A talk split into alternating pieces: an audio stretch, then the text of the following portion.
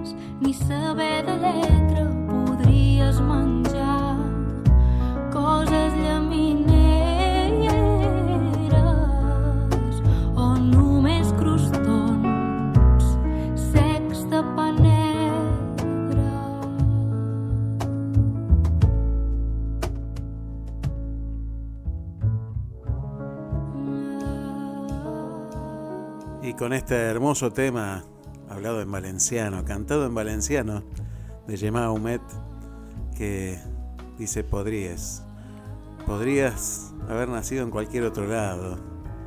Esta mirada hacia esa, esa mirada universal, a esa familia universal que todos, de la que todos formamos parte, ¿no?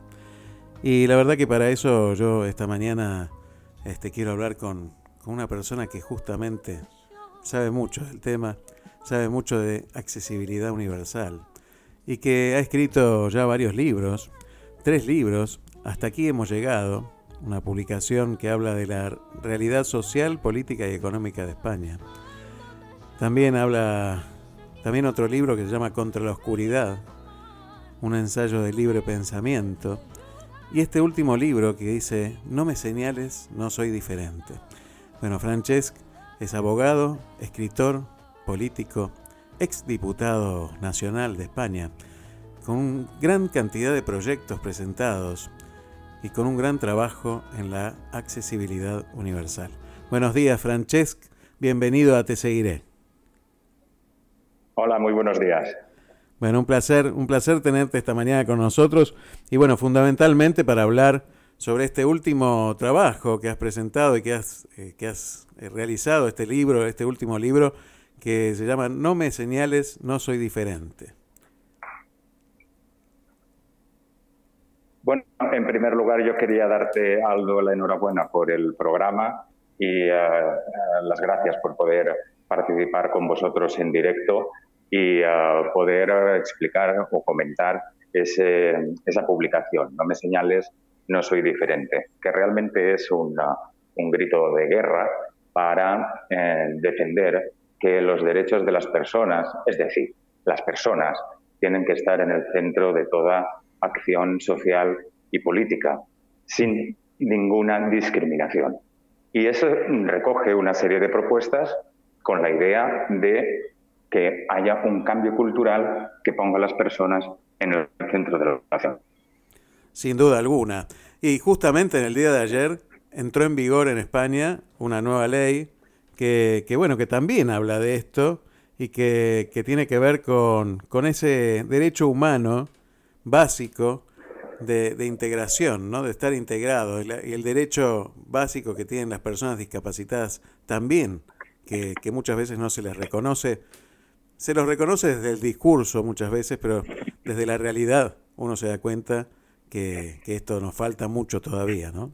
Pero Aldo, una de las cosas que yo veo y lo tengo muy presente no solamente aquí en España, sino en diferentes países donde hemos tratado temas de accesibilidad, es que ves que hay mucha normativa, mucha legislación. Los poderes políticos se llenan la boca haciendo normas que se suponen mejoran la calidad de vida y defienden los derechos de las personas con discapacidad. Pero si esas leyes luego no se desarrollan, no tienen presupuesto efectivo y finalista y nadie se preocupa y se encarga de que se ejecuten, al final es papel mojado. Yo estoy muy cansado de ver cómo se mm, legisla esto que mencionas tú, la ley que entró en vigor ayer sobre la defensa de la capacidad jurídica de las personas con discapacidad, pues es una ley más. Pero el CERMI, que es una de las entidades con más peso en el mundo de la accesibilidad aquí en España, ya ha denunciado reiteradamente el incumplimiento sistemático de las leyes que hoy existen. No es un problema de legislación, que es necesaria, es un problema de su cumplimiento, es un problema de que haya dinero efectivo para que se consigan las cosas y sobre todo, Aldo, que haya educación. Tú has mencionado uno de los, los libros que yo he publicado. El segundo de ellos, Contra la Oscuridad, habla precisamente de eso. Hay pandemias que nos atacan temporalmente a toda la humanidad desde un punto de vista físico. Pero hay una pandemia que yo creo que está con nosotros desde que el hombre es hombre o desde que la mujer es mujer, que es la ignorancia. Y necesitamos batallar contra la ignorancia. El primer aspecto fundamental para conseguir la igualdad, para conseguir que nadie se sienta diferente, ni que nadie señale a nadie, es una buena educación. Y eso empieza desde cero. Necesitamos, por tanto, que haya leyes, sí, que las cumplan, sí, que se vele por su cumplimiento y seguimiento y, sobre todo, que haya dinero, partidas presupuestarias destinadas a conseguir que la gente sea libre, tenga la capacidad de decidir en libertad y de poder moverse, de poder decidir y hacer su propio plan de vida con más autonomía posible. Y ese es el reto que tiene la sociedad, los políticos los primeros, a pesar de sus legislaciones, y sobre todo el conjunto de la sociedad, que es la que tiene que interiorizar que nadie es diferente. Porque yo no sé quién es el que establece qué es lo normal o qué es lo que no.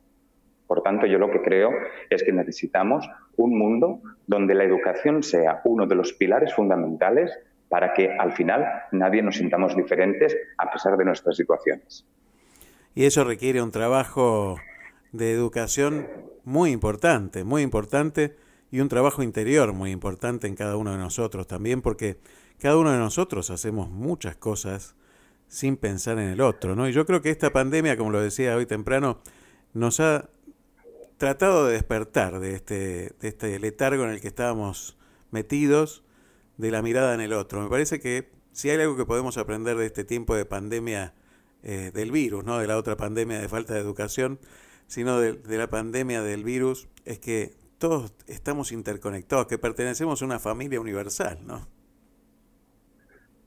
A mí lo que me preocupa, Aldo, realmente es que el ser humano tiene una capacidad de olvido muy potente.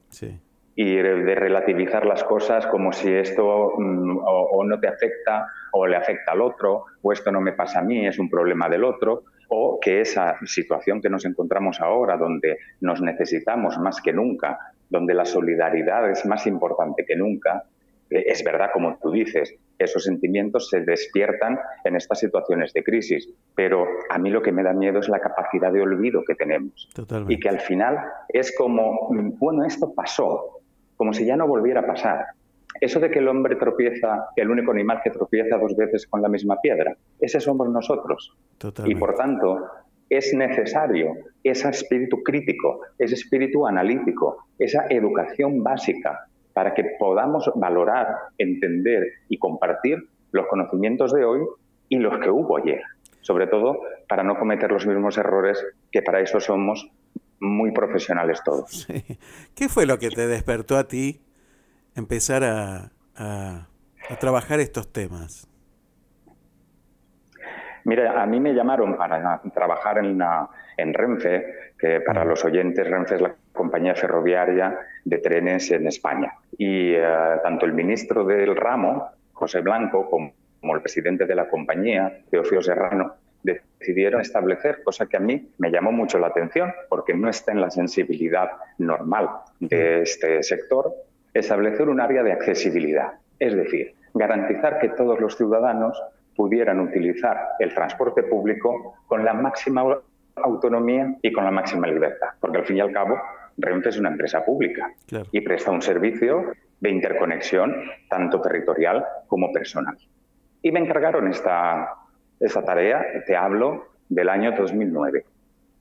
Todo este tiempo de allá para acá me fue despertando que la accesibilidad, que en principio es cierto, que nace con la vocación de garantizar los derechos de las personas con discapacidad, al final lo que veíamos es que cualquier mejora que se aplicaba en el ámbito de la accesibilidad mejoraba la calidad de vida de todo el mundo, de aquellos que tenían discapacidad reconocida y de aquellos que no.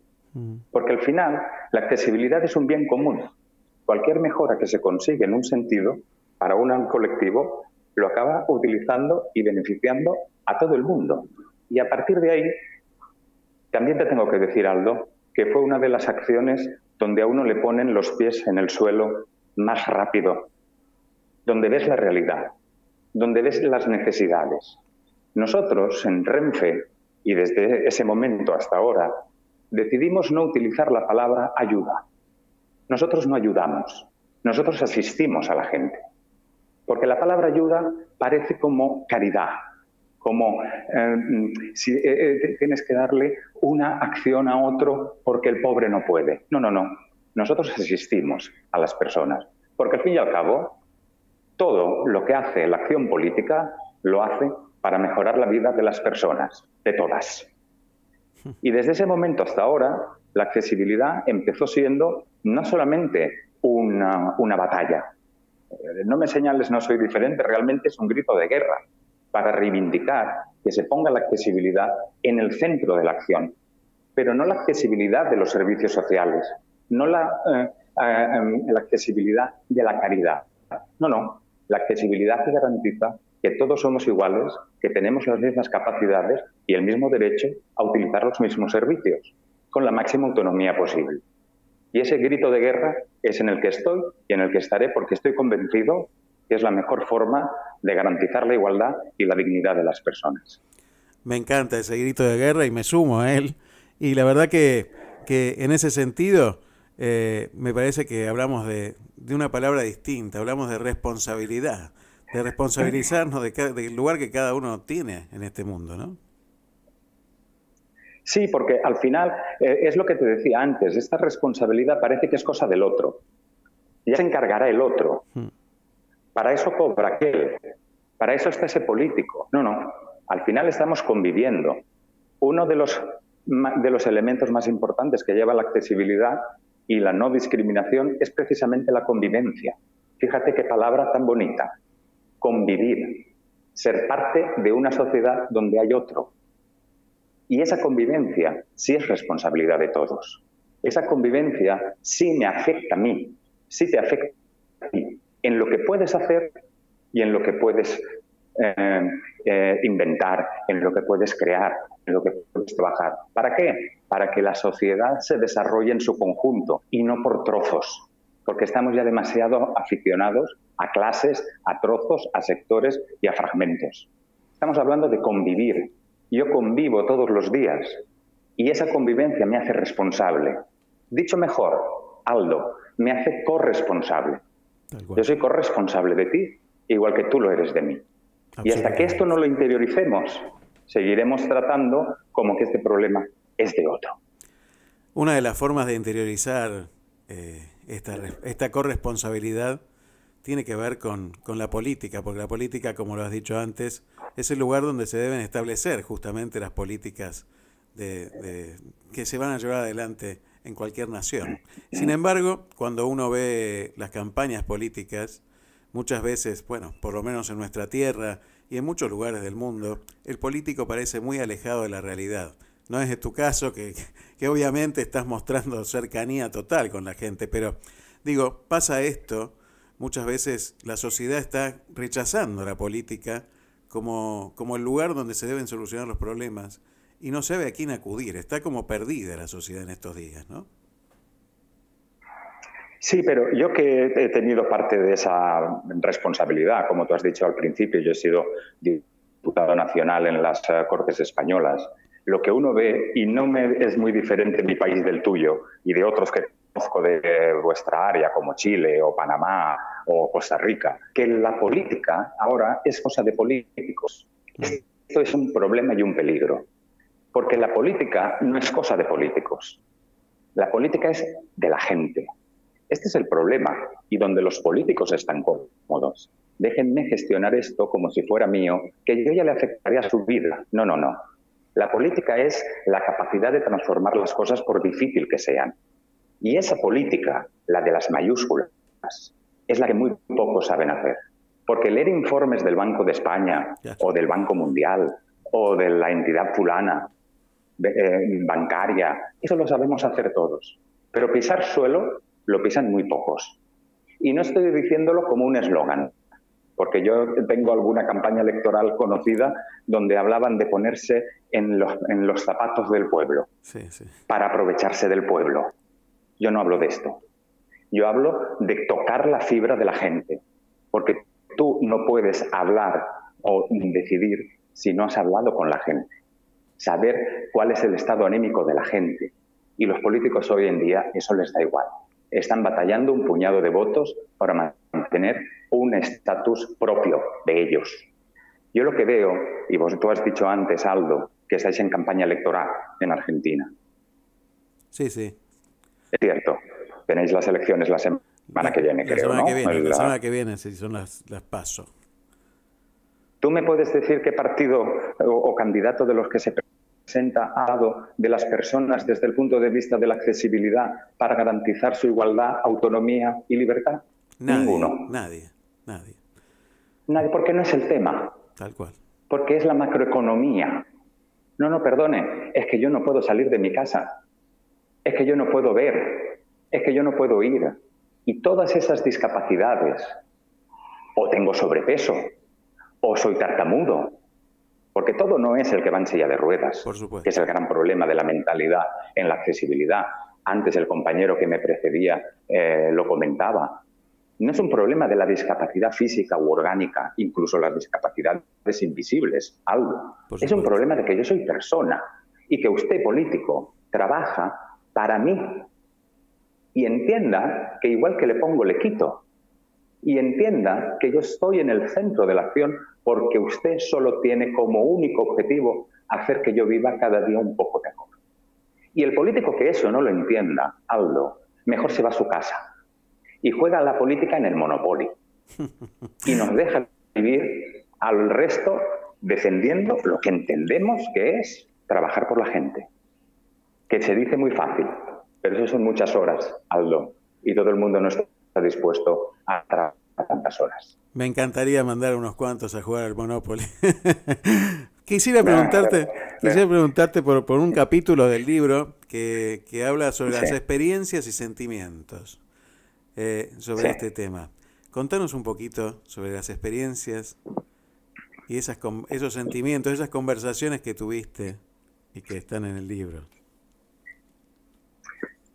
Mira, cuando yo empecé a trabajar en, a- en Renfe y luego toda mi trayectoria en los temas de accesibilidad, pues uno puede leerse las leyes, los reglamentos, intentar aplicarlos. Pero yo nunca he hecho eso. Eso lo hago. Pero lo que hago además es ir a hablar con el afectado, con el interesado, para saber su punto de vista. Porque una cosa es lo que dice la ley y otra cosa es lo que dice el usuario. Y yo me iba reuniendo con todos los colectivos, no solamente en Madrid, sino en el conjunto del territorio de España. Y yo lo que hacía es oír y observar. Y veía cosas y o escuchaba cosas que no están escritas en la ley, algo, que no están previstas en un programa electoral. Y es lo que a esta gente con la que yo hablaba le solucionaba la vida. O dicho de otra manera, le facilitaba la vida. Y lo que he hecho es recoger una veintena, no llega, de experiencias, de conversaciones, que mm, te pongo un ejemplo rápido. Si tengo tiempo, tú me Sí, dices todo, cómo... todo el que quieras. Pero te pongo un ejemplo rápido.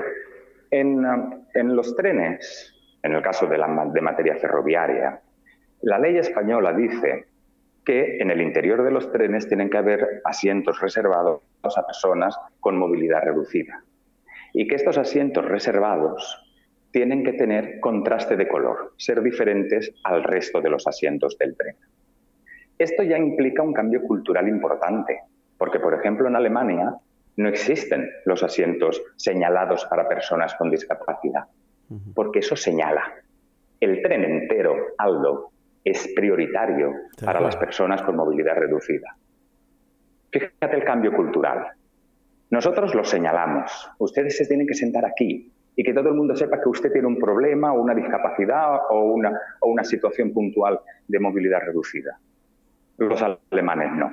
Algunas compañías alemanas priorizan todo el tren. Pero bueno, como mi legislación española obliga a que haya contraste de color, cualquiera te diría que con que pongas uno en blanco y otro en negro, ya has hecho contraste de color, ¿verdad? Sí.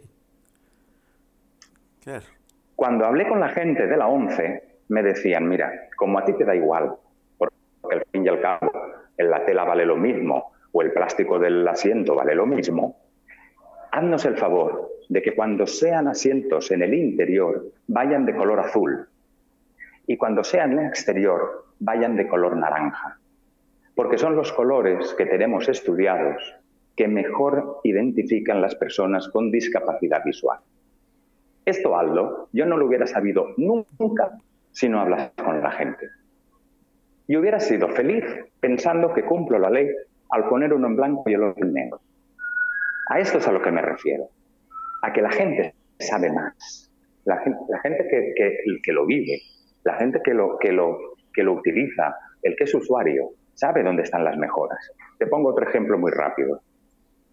En el, en el 2010 Renfe decidió que los trenes de cercanías, los que van entre las ciudades o entre los pueblos, tenían que ir el tren, el coche, a, em, al mismo nivel que el andén, para que una persona pudiera entrar y salir sin necesidad de una escalera. De un escalón, exacto. Hicimos una inversión de 300 millones de euros en aquel momento se arreglaron o se adaptaron esas unidades. Cuando llegaba el tren a la estación, podrás creerte, Aldo, que todo el mundo utilizaba ese coche. Porque es el cómodo. Yo que voy con bicicleta, el que va con un carrito de niños, el que va con, una, con un andador, el que va en silla de ruedas, todo el mundo. es más fácil entrar que subir. De hecho, fíjate, el eslogan o el título que nosotros le pusimos al plan de accesibilidad de Renfe en el 2010 fue Entra, Renfe te lleva. Porque en el momento en que tú dices subir al tren, tú ya has imaginado un escalón. Tal cual. Y yo no quiero que haya escalones, porque las escalones son barreras. Y ya tenemos bastante barreras como para que encima el ser humano cree más. Nuestra obligación es hacer que la vida sea más fácil.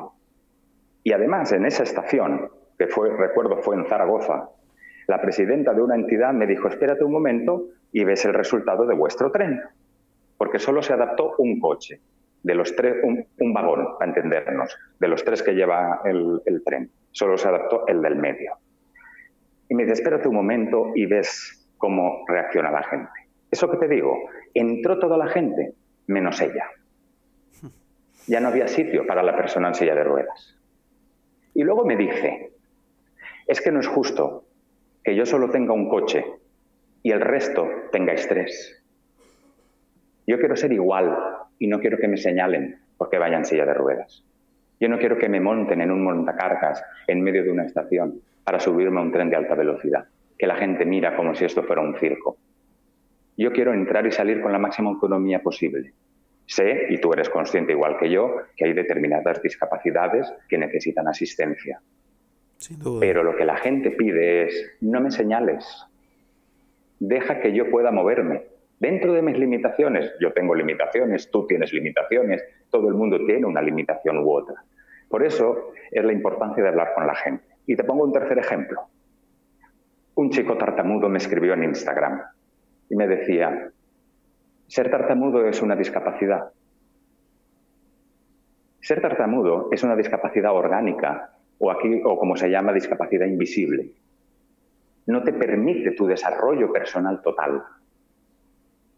Por eso yo quiero sacar el estereotipo de que la persona coja en silla de ruedas, hablamos de rampas. No, no, no. Estamos hablando de la sociedad. Y cada uno tenemos lo nuestro, Aldo. Cada uno tenemos nuestra situación. Cada uno tenemos nuestro problema, nuestra diferencia. Por tanto, hasta que alguien sea por unanimidad proclamado el que dicta qué es lo normal, nuestro trabajo es mm, desarrollar todas las acciones necesarias para conseguir que no se señale a nadie, que se eliminen todas las brechas, todas las murallas y todas las barreras que nos separan cuando deberíamos cogernos de la mano y convivir. Francesc, la verdad que es un placer eh, escucharte y, la verdad que da esperanza escuchar este, alguien que está vinculado a la política que hable de esto, como lo haces vos. Pero fundamentalmente me parece que, la enseñanza que, que atraviesan tus palabras tiene que ver con algo que, que, debe educarse de alguna manera en nuestro mundo, que tiene que ver con el amor al prójimo.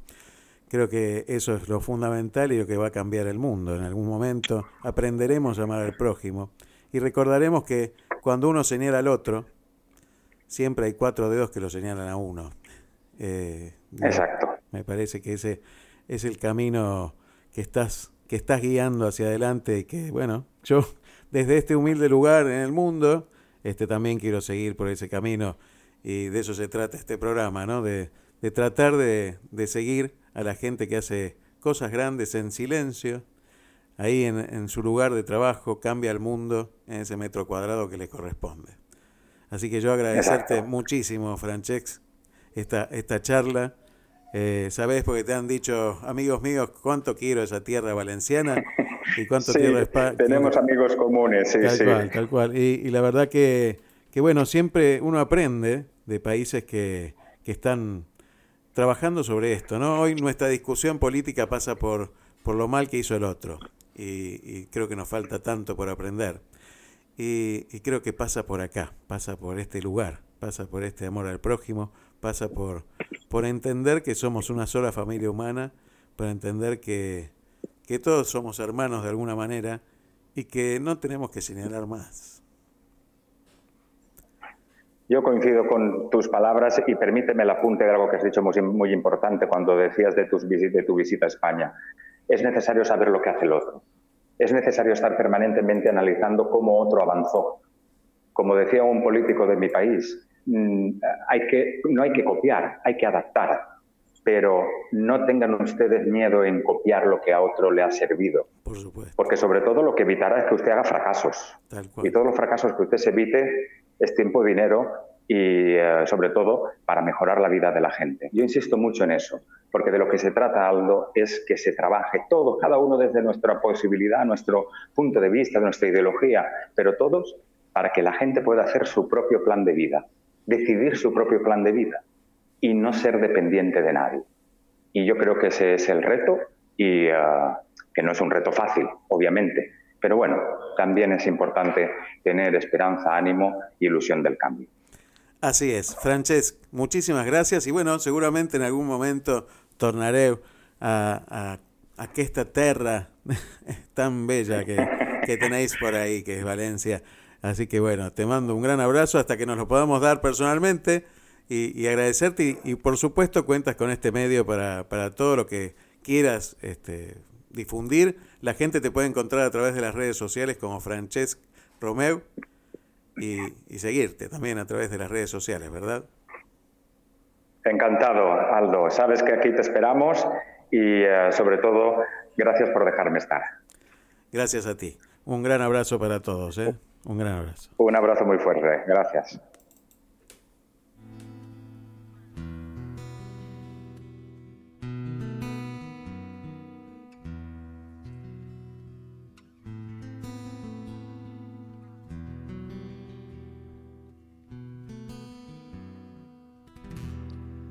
País de l'olivera hi ha un riu de paper, unes galtes color terra, un somriure d'argent país de les riberes hi ha un canyar sota els estels i un mural de fulles seques a l'ombra d'un taronger al país de l'olivera.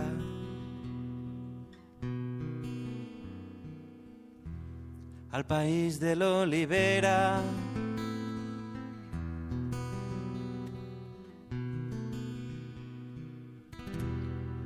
País que dorm a l'era, hi ha pel cim de fruites velles, bicicletes entre sèquies, arracades de cireres, al país de les teulades hi ha besos d'aigua llimó, arrapades a les cames, parotets a dins el cor, al país que dorm a l'era.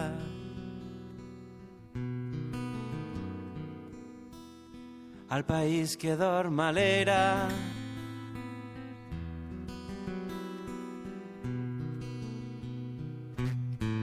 Al país de la infantesa hi ha il·lusions a les palpentes, somnis dibuixats a l'aire, promeses a les orelles, al país que jo ara enyore i guarde un tresor secret, un lligam que mai no es trenca, un amor que mai no es perd.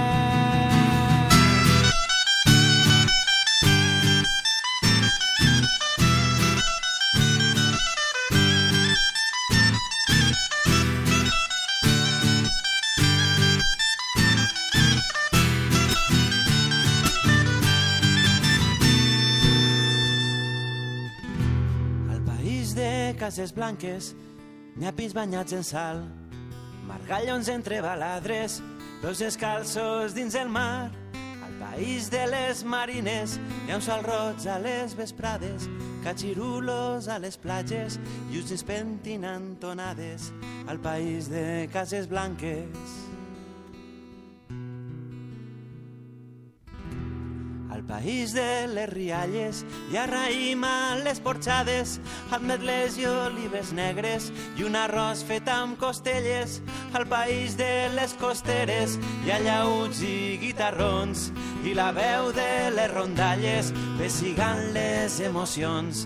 Al país de les rialles.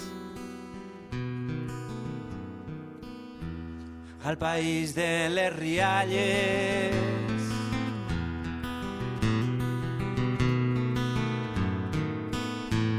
Al país de la infantesa. Hi ha il·lusions a les palpentes, somnis dibuixats a l'aire, promeses a les orelles, al país que jo m'estime i guarde un tresor secret, un lligam que mai no es trenca, un amor que mai no es perd.